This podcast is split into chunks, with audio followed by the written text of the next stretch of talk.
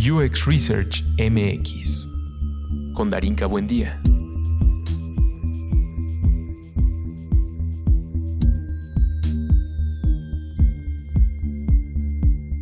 Entrevista con Francis Restoy, director de Multiplica Academy. Yo soy diseñador desde hace mucho tiempo y mi propósito es ayudar a empresas y equipos en el diseño de mejores productos digitales a través del diseño centrado en el usuario. Y mm, mi perro se llama Sugar. Estamos de vuelta aquí con Francis Restoy, una persona a la cual, eh, pues si ustedes están en la industria, seguro van a saber quién es. Eh, ya se presentó un poco, ya nos habló sobre él, pero eh, la idea de traerlo a conversar a este podcast que ya tiene aproximadamente 19 episodios ya, la idea es recabar un poco sobre las ideas que ustedes han estado mandando o han estado Em, platicando al respecto. Una de ellas bien importante y que no ha dejado de sonar es eh, si yo quisiera cambiar de carrera, es decir, soy un diseñador gráfico o soy un desarrollador o soy tal vez alguien que estudió ciencias sociales, pero está un poco intrigado sobre qué es UX, pues, eh, ¿qué tengo que hacer? ¿Qué tengo que estudiar? ¿Qué tengo que leer? ¿Cómo me cambio de carrera? Entonces, creo que no hay nadie mejor para empezar a platicar y a desmenuzar este tema sobre cómo podemos hacer UX eh, que tú. Así que bienvenido. Hola. ¿Cómo, estás? ¿Qué tal? Muchas gracias por invitarme. Eh, estoy encantado de estar aquí, Darinka. Es un placer compartir contigo este ratito.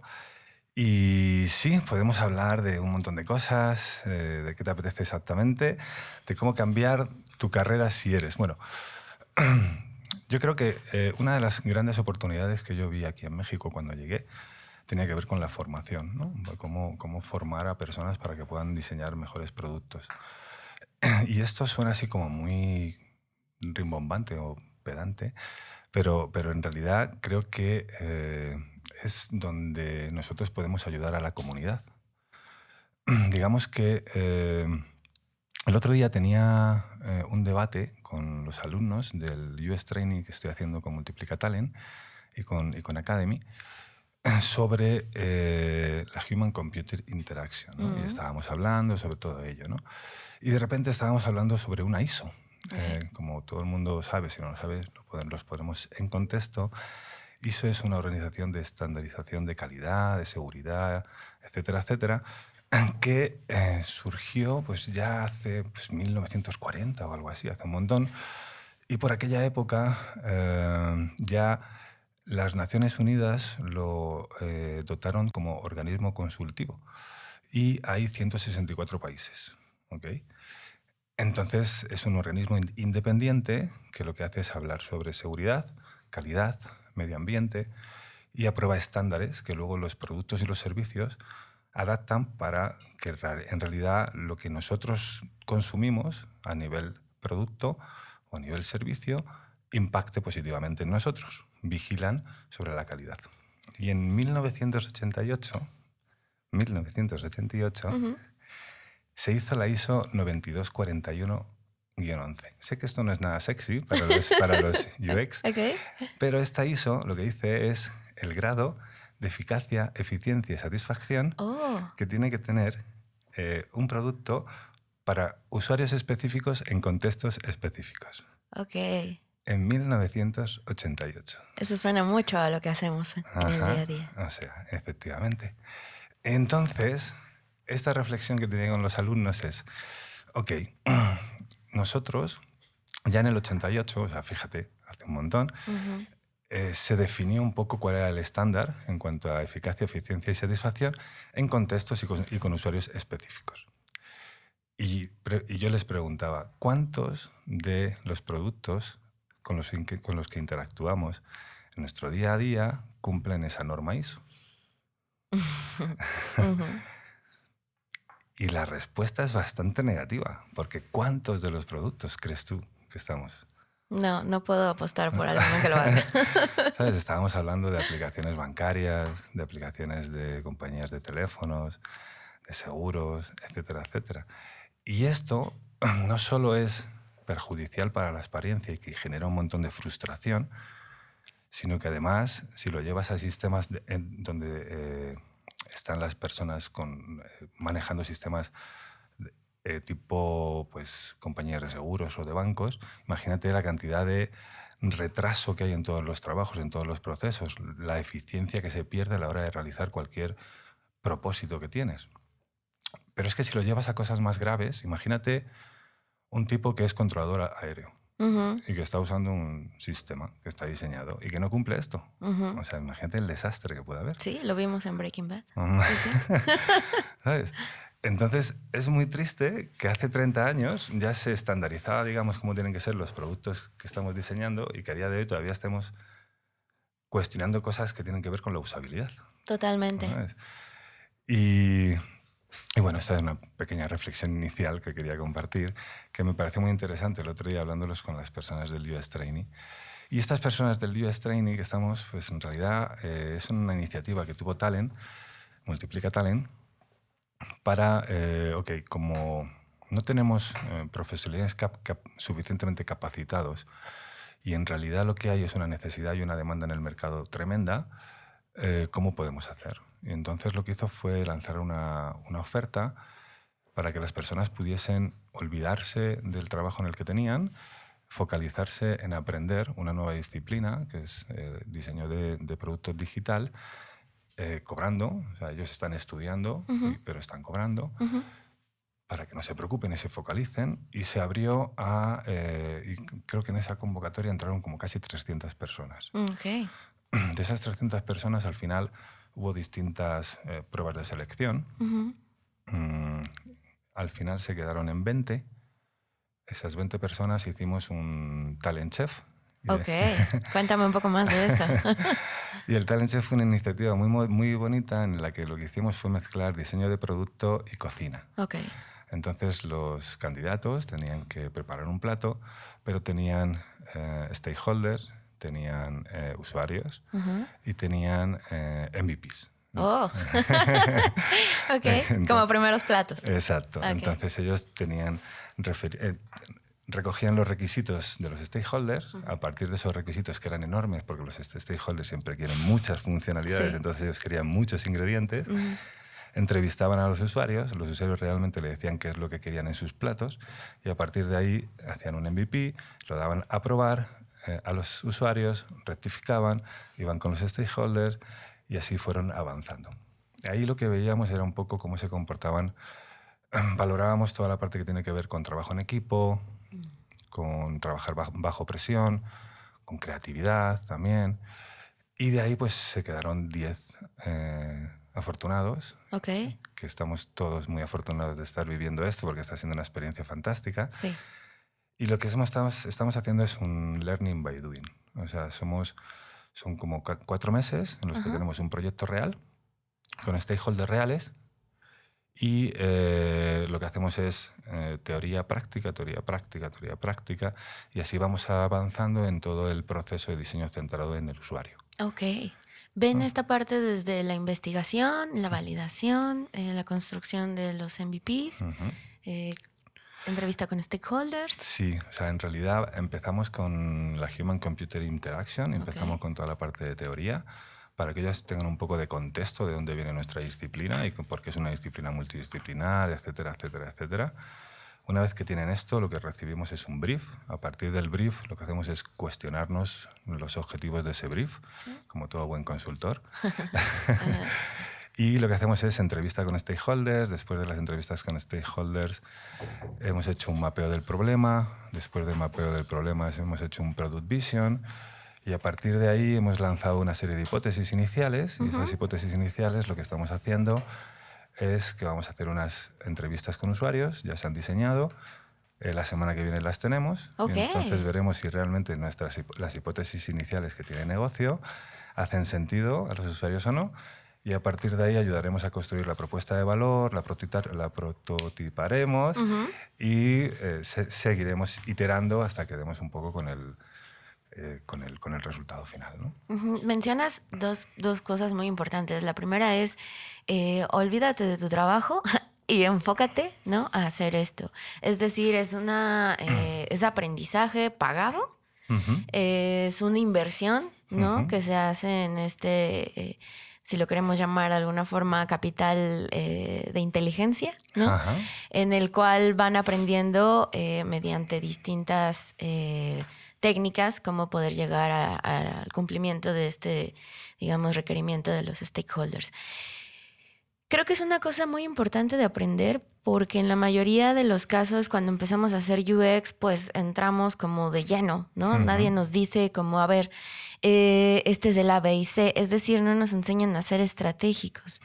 Eh, casi siempre somos muy reactivos frente a lo que ya eh, hay en el camino, ¿no?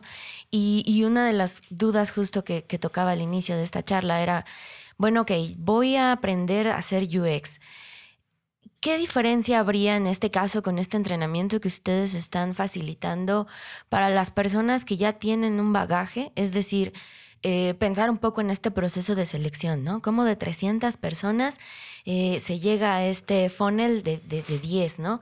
Y sobre todo la evaluación de las, de las soft skills, que es una de las cosas que no se pueden aprender en los libros, pero que en la medida de la práctica vamos a ir ejecutando. ¿Cómo, ¿Cómo fue un poquito ese proceso? En el proceso de selección se valoraron cosas como el pensamiento estratégico que tenían las personas, no dentro del mundo del diseño, sino en general, porque tenemos gente eh, que viene del mundo de la antropología, de la psicología, eh, comunicólogos, realmente diseñadores, diseñadores. Creo que hay tres. ¿De verdad? Sí, de, los diez. De los diez son tres. Son diseñadores gráficos, ninguno es diseñador digital, con lo cual el reto todavía es mayor, eh, porque están acostumbrados a otro contexto.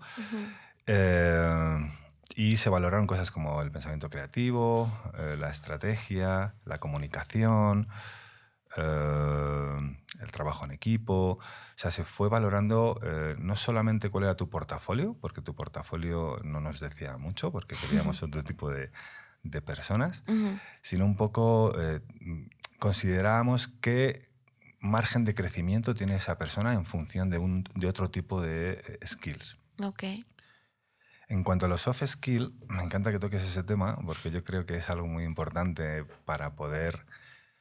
Creo que una de las eh, variables fundamentales que hay eh, a la hora de trabajar con equipos y con stakeholders y con, y con, personas es precisamente el fomento de estos soft skills. venimos en un mundo donde eh, somos todos tenemos mucho orgullo, mucho ego, porque somos todos diseñadores, la creatividad ya sabes lo que trae, ¿no? O sea, es como todos venimos de ahí, todos hemos sufrido eso y todos los estamos sufriendo. Y nosotros entonces queríamos dotar a este UX Trainee de una preparación muy, muy interesante, yo creo, sobre los soft skills. Entonces hemos metido cuatro eh, temas que para mí son muy importantes a la hora de diseñar productos. Uno es la empatía, Okay. Entonces tenemos eh, una sesión de varias sesiones de empatía. Creo que la empatía es súper importante como um, organismo diferencial que eh, fomenta la creatividad. Okay. Porque si tú no eres capaz de empatizar con la persona para la cual estás diseñando, es muy difícil al final que consigas conocer cuáles son las necesidades que tiene esa persona, cuáles son los objetivos. Porque si no eres empático, pues va a ser difícil. Eso para la creatividad, pero también te va a funcionar a la hora de trabajar con stakeholders, incluso a la hora de trabajar con el equipo. Esta, esta visión del diseñador rockstar al final termina siendo más perjudicial porque una sola persona no va a ser capaz de poder diseñar un producto o servicio, necesita trabajar en equipo. Entonces, trabajar la empatía nos parece bastante importante. Y la verdad es que la clase, el, taller de em, empatía ha sido brutal, tanto para ellos como para mí. Hemos aprendido los dos muchísimo. Luego tenemos una que es de mindfulness y meditación. Ok, en UX. en UX. Cuéntame. pues esto todo viene por, mm, por, pues, por experiencia personal. Ok. En realidad, yo he sido una persona que bastante, bueno, soy una persona bastante obsesiva en cuanto a cuando me meto en los proyectos. Eso hace que haya sufrido un montón de crisis eh, a lo largo de mi vida, eh, normalmente relacionadas con el trabajo y relacionadas con el estrés. Esas crisis me han llevado a tener una parálisis facial, a tener un pitido en el oído, a tener calvas en la cabeza cuando tenía pelo y en la barba, eh, a tener crisis de ansiedad que me llevaron a un hospital y después de esa crisis de ansiedad que me llevó a un hospital, dije, bueno, tengo que hacer algo porque tengo que saber cómo manejar mi estrés, tengo que saber cómo manejar estas situaciones porque me están desbordando y me están perjudicando a mí, a, la salud. Y quieras que no perjudica a la gente que tienes alrededor. Y entonces encontré una cosa que se llama MBSR, que es un programa de mindfulness que se da para personas que tienen dolor crónico. Eh, que es un, esta es de un libro de John Kabat-Zinn que se llama Vivir en plenitud las crisis. Y a partir de ahí entré en este programa y me cambió mi forma de ver la vida, de, entender un montón de cosas y me ayudó mucho, mucho, mucho en mi trabajo, en mi trabajo, no solamente en mi vida. Y entonces pues quería contar a ellos cómo fue esta experiencia y que ellos si quieren puedan usarlo, tengan ese recurso, que lo conozcan. Claro. Si lo quieren usar, que lo usen y si no, pues no, pero ya lo conocen. Ok. Eh, y a mí me ayuda mucho. Yo intento meditar todos los días porque me, me, tranquiliza y me hace conectar con mis emociones. Y si conectas con tus emociones, pues cuando estás con un stakeholder y te dices es una mierda, pues sabes un poco cómo gestionarlo internamente y no entras a... Yo sé que no lo soy. okay. ¿Sabes? que no es algo contra ti, y entonces conoces un poco lo que te sucede dentro, que es muy importante. ¿no? es, también, sirve como aprendizaje para empatizar, porque si no conoces tus emociones, ¿cómo vas a conocer las del que tienes enfrente? ¿no? Eh, luego tenemos otro de comunicación asertiva, que también me parece muy interesante, y esto fue también aprendizaje personal. Hice varios talleres de comunicación no violenta, porque me ayudaba mucho a expresarme de una, una manera de no herir eh, a la persona que tenía enfrente. Entonces eso me ayudaba mucho a comunicar a comunicar, que eso creo que es una de las, una de las herramientas principales o de, los, eh, de las necesidades que tenemos los diseñadores, es cómo comunicamos y racionalizamos el trabajo que, que hemos hecho. entonces creo que si aprendes a comunicar de una forma no violenta, asertivamente, ayuda mucho. Es cuando tienes delante a personas de poder. ¿no? Sí, hablábamos justo de eso también, ¿no? muy importante. y el eh, otro sí. es sobre el ego. El ego es tu enemigo. Es de un libro y también eh, es una cosa que también me parece muy interesante, como dejando el ego de un lado aparecen eh, vías de exploración mucho más interesantes. Es, es, un tema recurrente en estas emisiones, ¿no? el, el cómo nos soltamos de, de, eso y que es como la contraparte a este fenómeno muy eh, reciente. Bueno, no, no es reciente, pero es de las cosas que más suenan alrededor de las redes y, y de los comentarios, el síndrome del impostor, ¿no? Entonces es como, ok, entonces si no estoy seguro de lo que hago y todo el tiempo estoy eh, cuestionándome sobre mis habilidades o ¿no? Soy lo más chingón del universo y nadie me toque porque ya llegué ahí a ese punto. Entonces, eh, siempre es como ir saltando de esos dos puntos, blanco y negro, blanco y negro. Y pues creo que la riqueza de esta profesión justo son, son los matices, ¿no? Cómo, cómo estamos fortaleciendo y cómo estamos también adaptando lo que se supone ya aprendimos y, y pues la palabra lo dice, ¿no? Vamos iterando. Eh, otra cosa que también quería platicar contigo un poco es cómo, cómo has visto la, la, ah, decías al inicio, ¿no? Hay una demanda enorme sobre este tipo de profesión, ¿no? Que si bien ya tiene muchísimo tiempo, o al menos, no sé, los últimos 20 años, en Estados Unidos, ¿no? En Europa. Pero aquí en México, eh, yo diría que tiene ya una, una, base cimentada desde hace dos, tres años y ahorita es el boom, ¿no? E, especialmente de las eh, eh, especializaciones, ¿no? Los perfiles especialistas, tales como el UX Writer, como el UX Researcher, como eh, todas estas ya nuevas gamas, ¿no? ¿Cómo ha sido para ti esa evolución desde que llegaste y, y, empezaste a trabajar en Multiplica y ahora ya con, con Talent, pues cómo, cómo ha sido todo esto? Pues sí es cierto, cuando yo llegué aquí fue hace más o menos tres años y lo que vi es pues oportunidad en, la enseñanza, oportunidad en cómo la gente puede aprender de una profesión que era nueva o que es nueva o que no se había oído tanto, que no se practicaba tanto. Incluso en las empresas, en las compañías no tenían mucha idea de lo que, de lo que hacíamos. ¿no? Creo que eh, hay una cosa que intento siempre decirle a, la gente con la que estoy, con a la gente con la que ayudo en talleres, en lo que sea, y es que la especialización mata la creatividad. Ok. Yo creo que ser tan especialistas al final hace que no puedas aportar eh, al equipo en toda su totalidad. Y yo creo que nuestra disciplina es multidisciplinar en su conocimiento e interdisciplinar en su práctica. ¿Esto qué significa?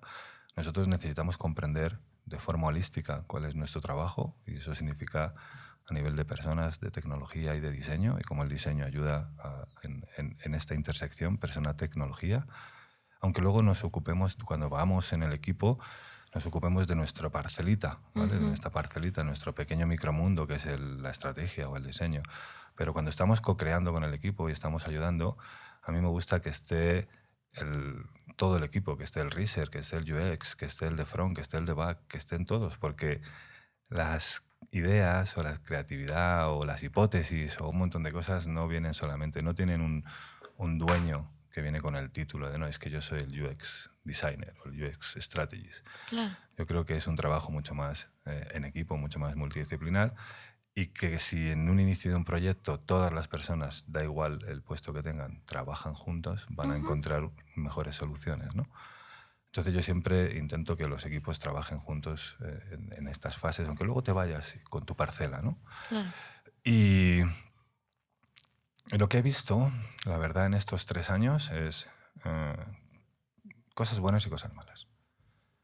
Cosas buenas. Eh, he visto em, cómo la gente ha evolucionado. Del primer curso que yo di, que yo nada más empezar eh, nada más llegar, eh, bueno, nada más llegar ¿no? a los siete, ocho meses de estar aquí, empecé a trabajar con Academy, con Multiplica Academy. Y la progresión que he visto de la gente que ha ido llegando es brutal. Es brutal. O sea, de la primera, digamos, eh, del primer bootcamp que yo di, en el que pues veía un, que todavía estábamos muy verdes, muy en el inicio, a este último, no, este penúltimo, que ya he visto talento como para decir, oye, ¿te quieres venir conmigo? Vamos a trabajar porque eres... Y en, tampoco ha pasado tanto tiempo. Entonces lo que veo es una progresión muy grande en, la gente, en el talento. O sea, como que en, poco tiempo he visto una progresión muy, grande y eso es bueno. Eso creo que es bueno. Eh, cosas que no están tan, que no me gustan tanto, es que como hay tanta demanda, pues tenemos esto de que la gente pues va a LinkedIn y se pone el, titulito de yo soy tal, yo, yo, soy esto, y luego le haces tres preguntas y no han, no han, tocado un usuario en su vida, no han hecho, ¿sabes? Y es como, es como, ok, o sea, vale, venga, siguiente. Entonces, sí, yo creo que, a ver, yo llevo en esto, mmm, no sé, o sea, en, con digital, con producto digital desde el 2001. En el 2001 creo que hice mi primera interfaz gráfica eh, táctil, eh, porque además no había iPhone ni nada, eh, fue para, para, un navegador de un coche, que fue todo un paradigma nuevo para mí. Y, y, desde ahí hasta ahora sigo formándome, sigo estudiando, sigo preparándome y sigo leyendo. Entonces, creo que ahí está el secreto de nuestra profesión, en seguir formándote. O sea, si estás en esta profesión porque crees que vas a estudiar cuatro años y luego ya te vas a relajar, olvídate, cambia de profesión. Totalmente. vas a seguir formándote toda tu vida porque esto es un ambiente cambiante y porque es lo bonito que tiene esto, ¿no? Que vas a seguir estudiando y estudiando y aprendiendo y hay tanto que aprender, hay tanto que leer que, que, es, que es, un reto, pero al mismo tiempo es súper bonito. y a mí me encanta, o sea, me encanta seguir aprendiendo y creo que eh, las personas que están en esto tienen que saber que, que, es una profesión de continuo aprendizaje. Igual que decimos que nuestros productos tienen mejora continua, nosotros tenemos mejora continua. Muy de acuerdo, totalmente. De hecho, una de las eh, cosas más padres que me ha tocado vivir en esta experiencia ya trabajando en esto de lleno ha sido toparme con gente justo que tiene esa sed de conocimiento, ¿no? Eh, de hecho, una de las chicas que está ahorita contigo, ¿no? Amalia, eh, ella la conocí justo por, por, un curso que dimos de, de UX Research y ella decía, es que, bueno, uno sabe uno cree que sabe hasta que llega con alguien y te das cuenta que lo que sabías realmente no es nada, ¿no? Eh, eso es lo que más me gusta de hacer esto. Y, me quedé mucho con ese, con ese pensamiento porque otra de las cosas que también ella en algún momento platicaba conmigo era este estigma, si lo queremos llamar de alguna forma, de, yo no soy diseñadora, ¿no? Yo vengo de las ciencias sociales y parte del esfuerzo de haber hecho este podcast es justo decir que no necesitas ser solo diseñador para poder hacer UX, ¿no? Que justo bien lo dices, es, es multidisciplinar y, y, también se vuelve interdisciplinar en el momento en el que convergen esas, esas dos ideas, ¿no?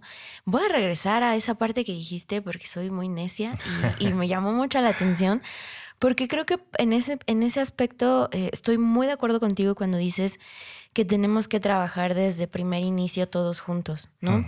Eh, como un poco el ejercicio que hacen para seleccionar a sus alumnos, ¿no? De, la cocina. Ok, bueno, yo quiero este platillo, debe tener estos eh, ingredientes, ¿no? Tienes este tiempo y tienes estas herramientas para hacer este, este resultado, ¿no? Este primer MVP. Pero ¿qué pasa, por ejemplo, no? Eh, y, si no somos especialistas, porque yo soy de la idea que sí tenemos que ser especialistas, pero también creo que tenemos que tener un mismo lugar en la mesa, es decir, eh, que eso que yo sé hacer bien, ¿no? Pensemos en la misma analogía, toca hacer un postre. ¿No? Y vamos a hacer todos un postre, pero resulta que hay alguien que estudió repostería, ¿no? Y tiene unos acabados bien chingones, ¿no? Entonces, eh, esa persona estudió los últimos dos años para poder hacer el betún más chingón y los decorados más, ¿no? Cabrones. Lo veo un poco así en, en la cartera, digamos, de, de los especialistas, porque si nos quedamos solo en la media o si nos quedamos en lo básico, no vamos a llegar a esos niveles de perfección si lo queremos llevar a, esa analogía del mejor pastel, ¿sabes? Creo que eh, sí, tenemos que ser todos partícipes del diseño de esa receta, ¿no? Porque tenemos que saber si hay alguien a lo mejor es alérgico al gluten o si a lo mejor alguien tiene ahí un tema importante, ¿no? es decir, las necesidades del stakeholder versus la realidad de las capacidades del equipo. Y a veces pasa, ¿no? Que, y sobre todo ahora cuando les piden, por ejemplo, a los diseñadores UX, UI, y debes de tener un poco de todo, ¿no? Y, esta mirada holística, que sí estoy de acuerdo, pero también qué pasa, ¿no? Cuando pues estoy abarcándolo todo y realmente no, no soy muy bueno en algo, solo me quedo en esa, eh, en esa caja, ¿no? Mm. Es decir, solo voy a prepararte este menú eh, básico, ¿no? De entrada, ensalada y postre, ¿no? Y guisado y ya. Pero ¿qué pasa cuando estamos buscando cosas mucho más específicas? Que creo que es algo que la industria está haciendo ahorita, que es eh, hacer productos y servicios digitales con más investigación, con validación, con iteraciones, con prototipados, ¿no?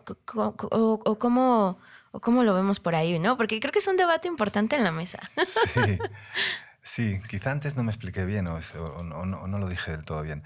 A ver, nosotros antes, cuando no había esta especialización, éramos diseñadores navajas suizas, como digo yo, porque no había, eh, no, había eh, títulos de UX esto, UX lo otro, nosotros éramos diseñadores web y hacíamos todo, desde eh, las, todo, todas las fases del proceso. ¿no?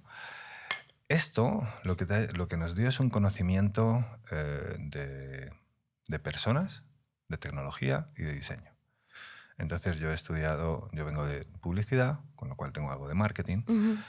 Eh, después me fui al diseño gráfico, después me fui al diseño digital, pero después me interesó mucho la parte de las personas, entonces he leído un montón sobre psicología. Alguna vez en mi vida espero poder estudiar psicología.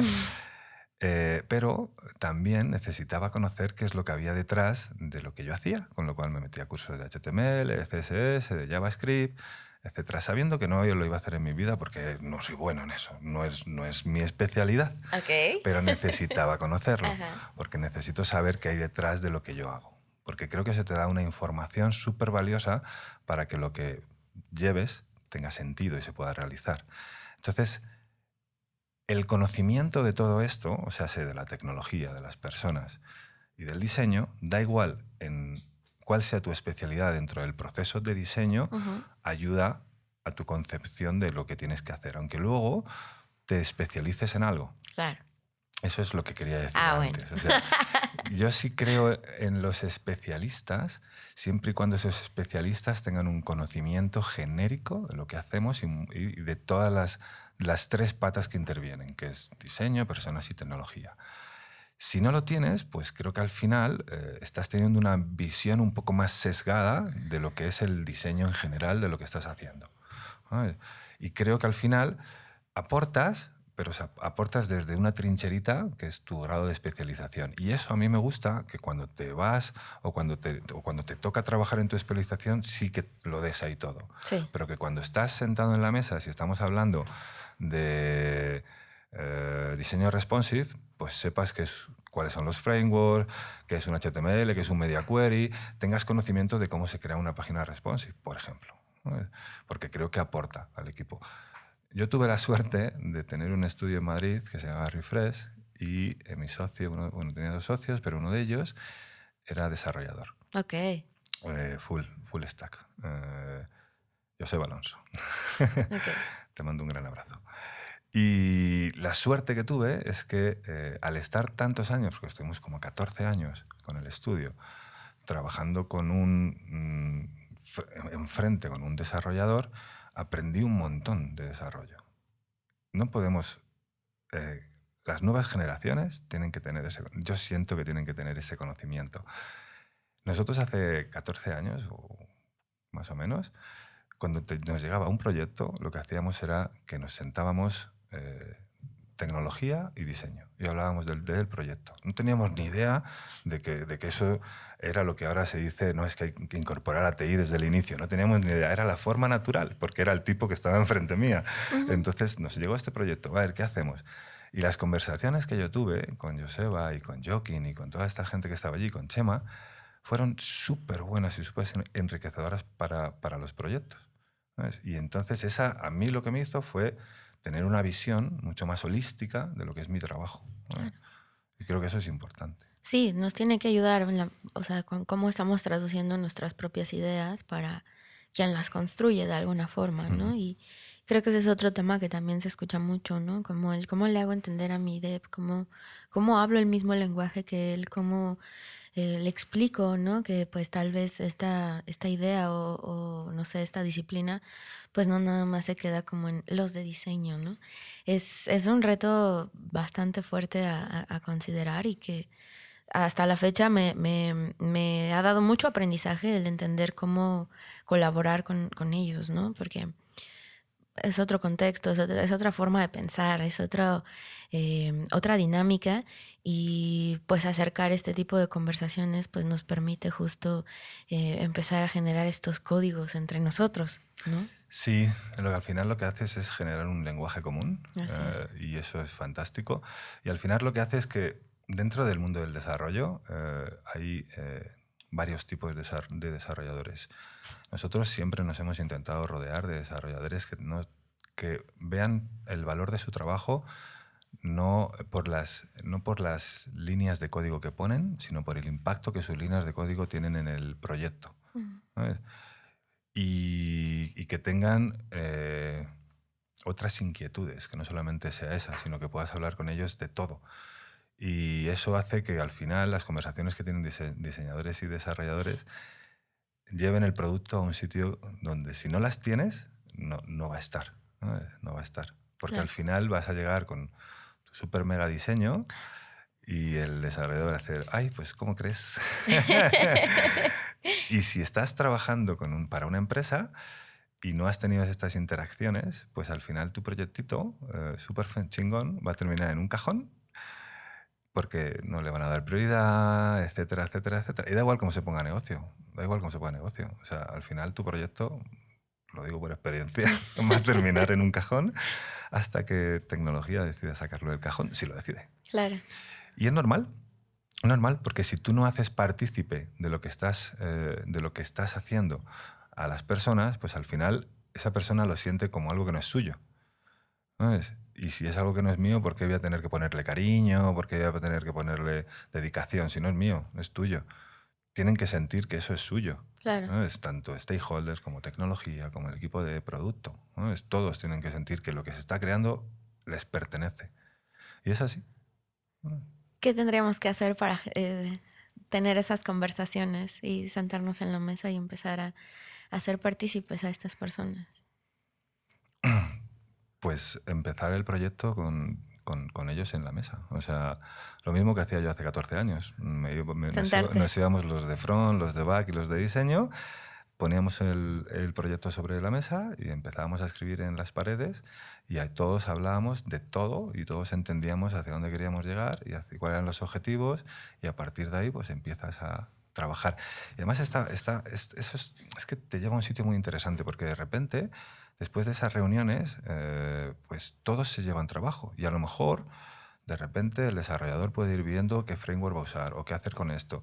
Ni siquiera está creado el producto, ni siquiera está creado el servicio, ni siquiera está hecho nada, pero ellos se llevan cositas que pueden ir investigando, ir haciendo y que te dan soluciones a la hora de prototipado, a la hora de un montón de cosas. Es que de repente llegan y dicen, oye, mira, pues he encontrado esto para que podamos prototipar, este site y para que podamos tenerlo en vez de en InVision ya sea un HTML y lo podemos poner mucho más real y la experiencia es mucho mejor.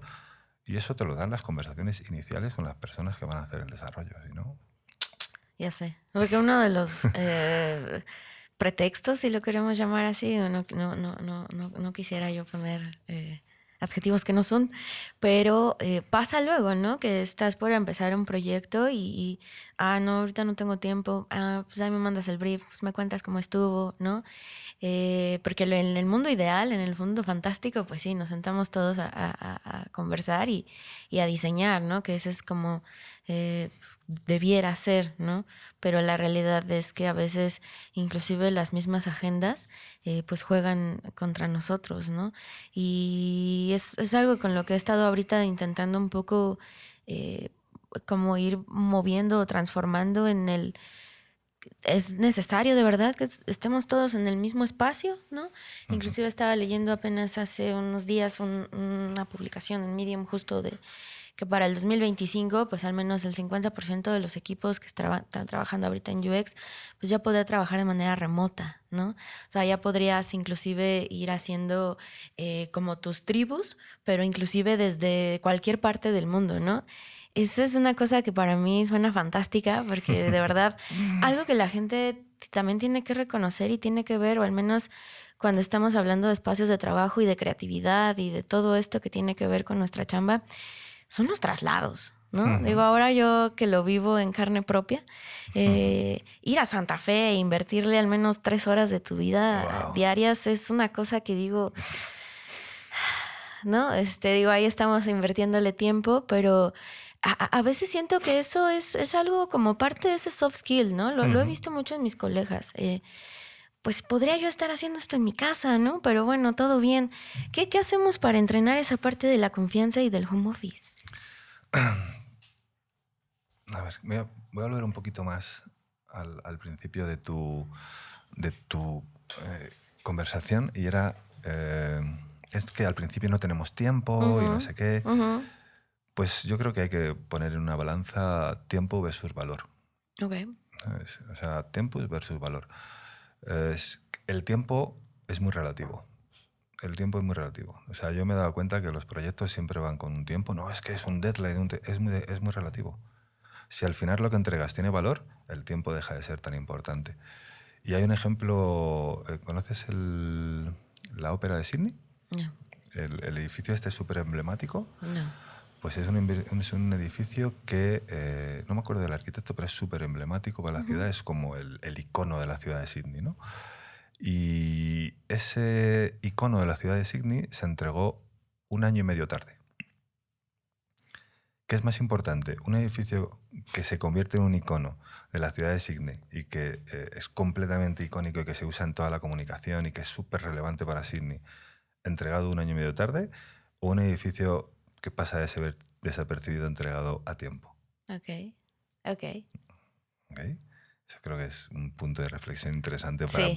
tiempo versus valor, ¿no? Sí. Luego, hablabas de remoto. Okay. Sí. Yo soy de la vieja escuela. okay. Y eso mmm, lo que hace es eh, conflictuarme en varias cosas. ¿no? Cuéntame, cuéntame el conflicto.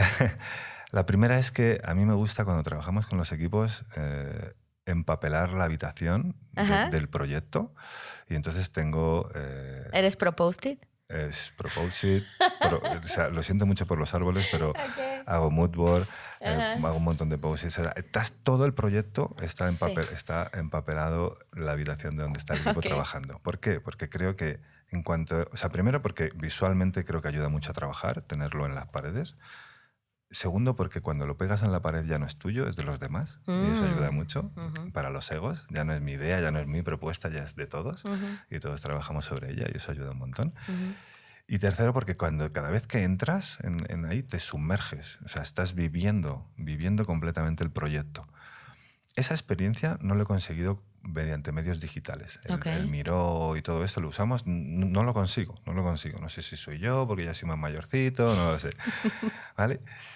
No estoy en contra del home office, eh, no estoy en contra de los equipos remotos, siempre, y cuando, siempre y cuando consigamos eh, que las condiciones tecnológicas favorezcan la interacción humana, que es lo que se intenta simular en el trabajo remoto. Yo lo que intento con trabajo remoto es que si yo tengo una interacción contigo y tú estás en Honolulu, que esa interacción sea lo más personal posible, como si estuviésemos en persona.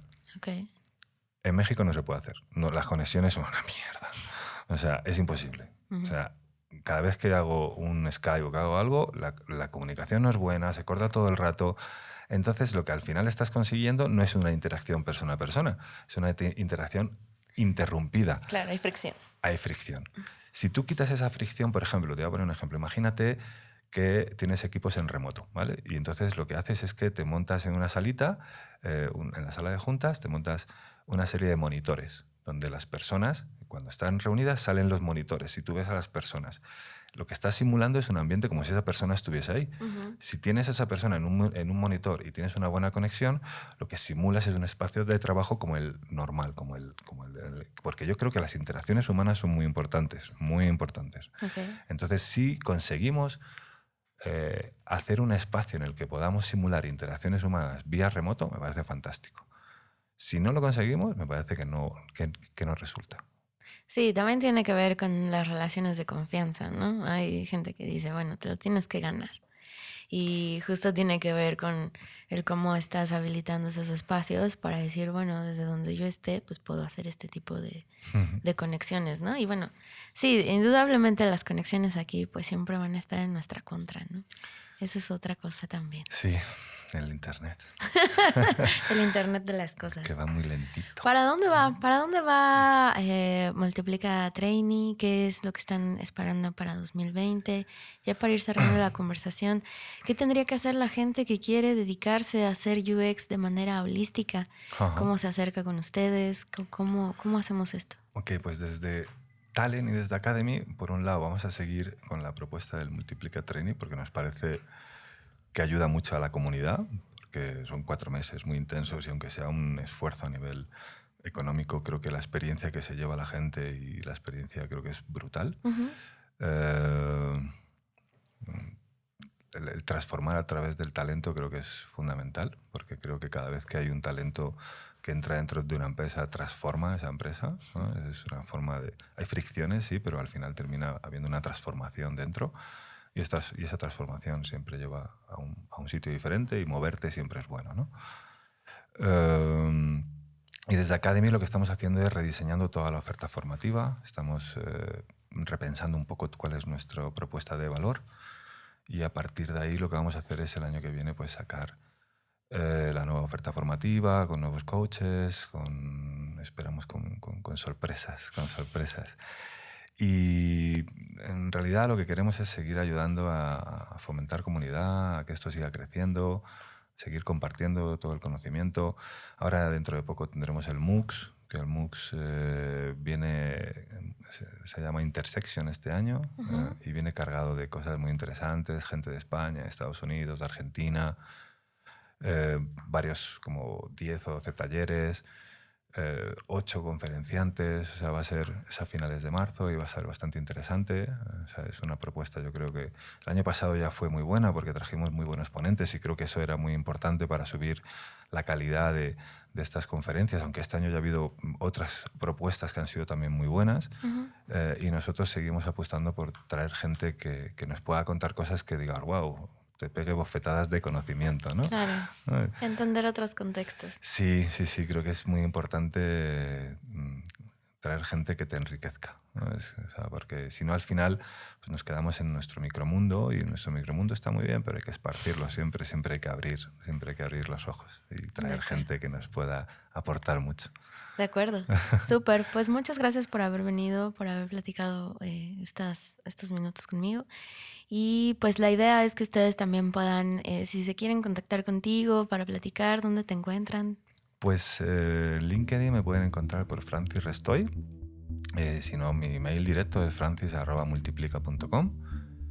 Um, yo creo que en esos dos. Twitter no lo uso mucho. El Facebook lo tengo súper abandonado. Ya sé, yo también. me, da, una hueva el Facebook, cada día me da más hueva. ya sé. sí, es lo de hoy, la flojera hacia el Facebook. Sí, entonces yo creo que para ahí LinkedIn y mail, francis multiplica o francis restoy. Perfecto. Muchas gracias, Muchas gracias por, la invitación. Muchas gracias. UX Research MX. Con Darinka Buen